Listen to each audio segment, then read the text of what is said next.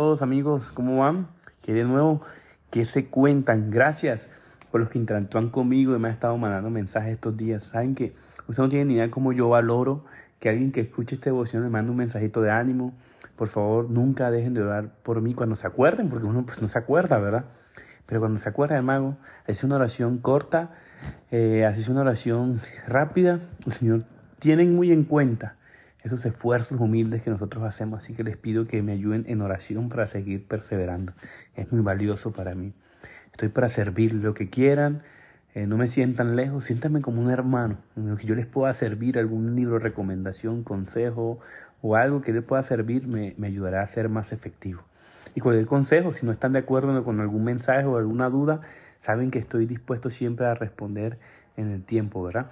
Hoy quiero detenerme en el pasaje Dios mío, este pasaje está, dice, el hombre de bien de herencia a sus nietos.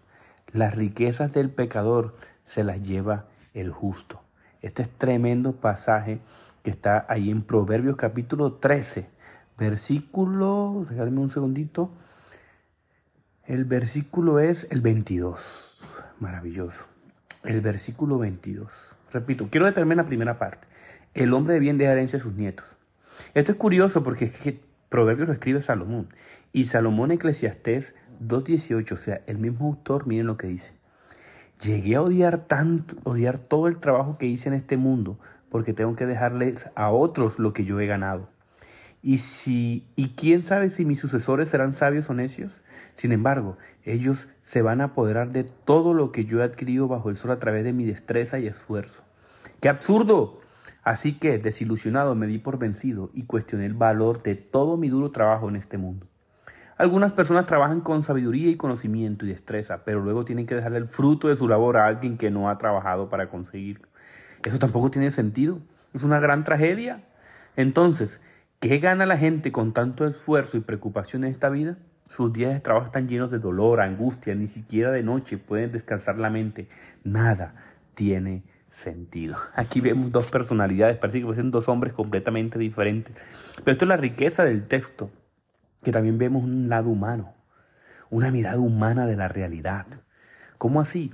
Si tú ves el apóstol Pablo escribiendo a los filipenses, a los corintios, a los tesalónica, él tiene diferentes tonos, ¿verdad? Diferentes tonos de ánimo. No es lo mismo cuando escribe en Romanos que cuando escribe en otro texto. Así es, Eclesiastés está en un momento diferente y aquí está un poco más lúcido en los proverbios.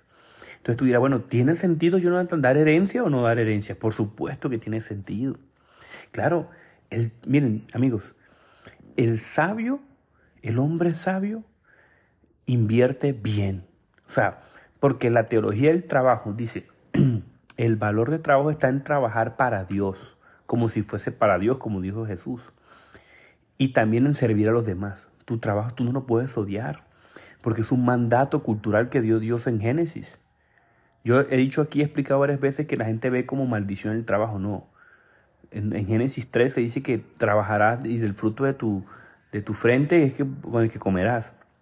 Pero recuerden que en Génesis previamente el Señor manda a trabajar, o sea, es un mandato divino que te da propósito, sentido, significado. Quizá no estés en el mejor trabajo, pero puedes orar por un mejor trabajo, pero dale que bien gracias a Dios por la provisión, porque por Él comes. Hoy también mientras desayunaba, estoy en un hotel y yo miraba a un hombre me causó una, me causó una, me retó, me, me, causó algo tan bonito cuando lo veía, porque es taxista y estaba al frente de su taxi. Y tenía su taxi con un trapito limpiando su taxi completico. Y yo mientras lo miría, yo diría, wow, quizás ni siquiera el taxi será de él, o si será de él, ustedes dirán, wow, mira cómo cuida su vehículo. Él dirá, este automotor, este, este vehículo es el que da alimento, el que me ayuda a llevarle comida a mis hijos. Y mira cómo lo cuidaba, lo limpiaba, lo miraba por aquí, lo limpiaba y decía, mira cómo le da valor a lo que Dios le ha entregado. Que quizás no tendrá sentido de, de pertenencia en ese sentido espiritual, ¿no? Que Dios le provee, pero él honraba su vehículo. Yo, por ejemplo, a mí me cuesta eso, yo soy súper descuidado, yo nada más le echo gasolina, aceite y lo ando, y un poquito de agua. Yo no, no, no tengo tanto, no le doy tanta importancia a ello, pero este hombre como era su, como es su equipo de trabajo, cómo lo valora y lo cuida. Nosotros tenemos que ser cuidadosos con lo que el Señor nos da. Porque aquí, como dice Salomón, o sea, odiaba el trabajo que hizo. tenía una apatía, tenía un estado de ánimo decaído, ¿verdad? Nada tiene sentido, decía él. Entonces, repito, amigos, amigos, el valor del trabajo está en trabajar como si fuese para Dios. Y el fruto de eso es servir a los demás. ¿Ven?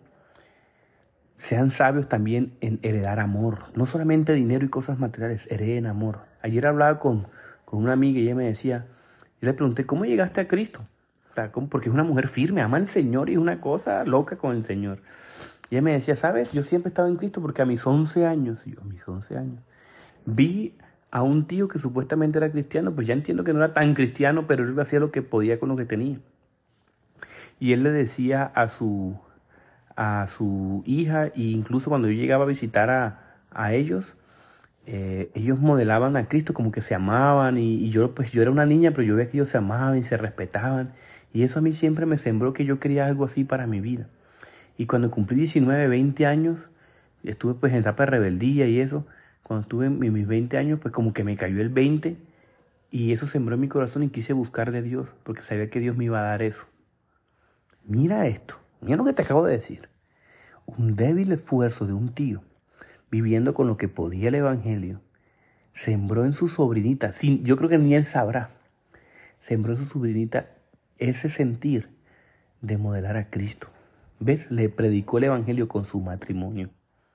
Como decía Francisco de Asís, que se rumora que él le dijo a sus discípulos una vez, vayan por el mundo y prediquen el Evangelio y si es necesario hablen.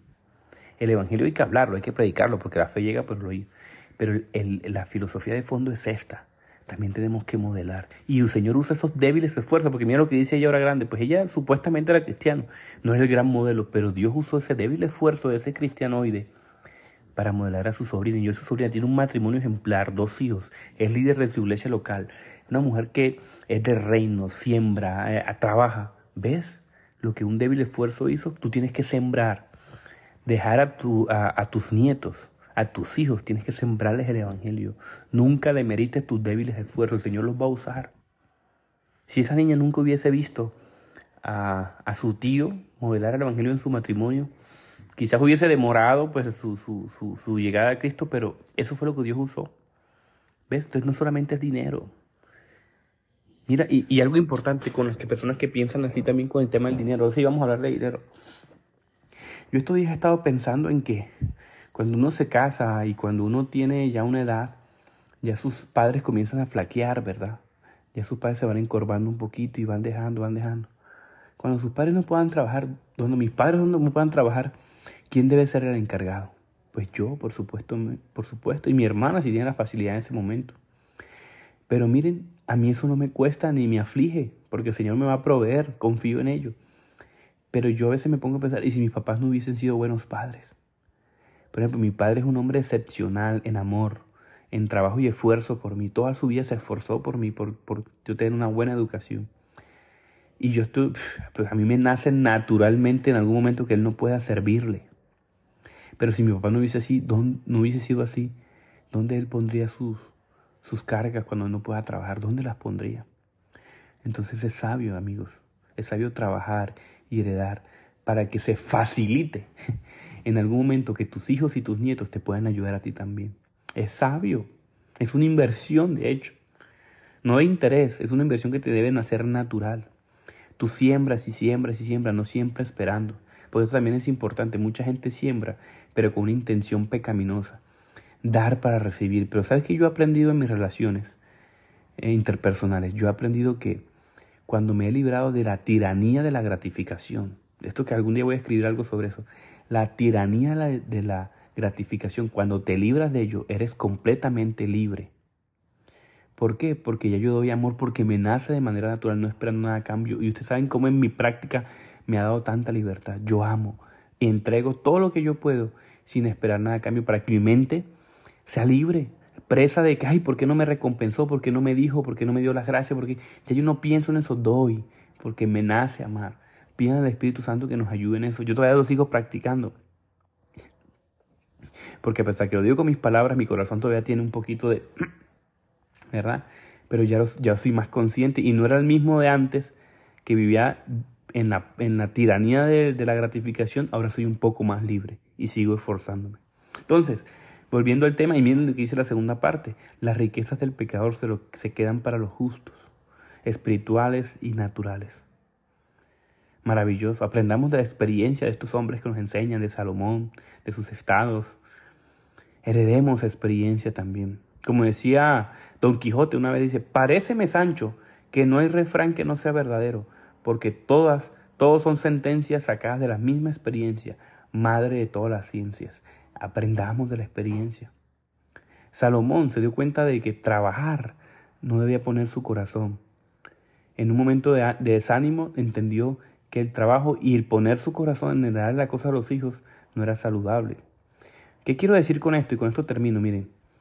Tampoco te vayas a matar por dejarle todo a tus hijos.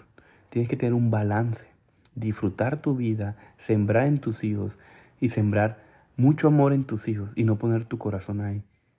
¿Verdad? No esperes nada a cambio. Sirve a tus hijos, sírvelos, a tus nietos, a las personas que te rodean, a tus hermanos. Sírvele a todo el que te aparezca por el, por el camino. Este es el, el mandato cultural y de amor y además es una inversión sabia. Inviértete en los demás. Herédale riquezas espirituales a los demás, a tus hijos espirituales, a tus nietos espirituales, a todos ¿verdad? Lo que puedas heredarle sería de gran bendición y muy probablemente obtendrás recompensas de ello, en tierra o en el cielo. Amén. Vamos a orar. Gracias Dios por esta palabra nuevamente, porque nos edifica y nos aviva, Señor. Ayúdanos a ser generosos, Padre, con las personas, con nuestros familiares, con nuestros hijos, con nuestros nietos, con las personas que nos rodean. Ayúdanos a heredar la verdadera riqueza, Señor, espiritual. No solamente cosas materiales, Señor, cuida nuestro corazón, de que nuestro corazón caiga en, simplemente materialismo, Señor, sino además de manera integral, espíritu y materia, Señor. Una sola cosa que podamos sembrar en los demás. Ayúdanos a poner también nuestro corazón en el lugar correcto en tu obra, Señor. Nosotros a veces somos generosos esperando nada a cambio, pero tú fuiste generoso que entregaste a tu Hijo, Señor, sin esperar nada a cambio. ¿Cómo respondemos ante ese amor? Te damos gracias, Señor, en este día. Bendícenos. Amén. Amén.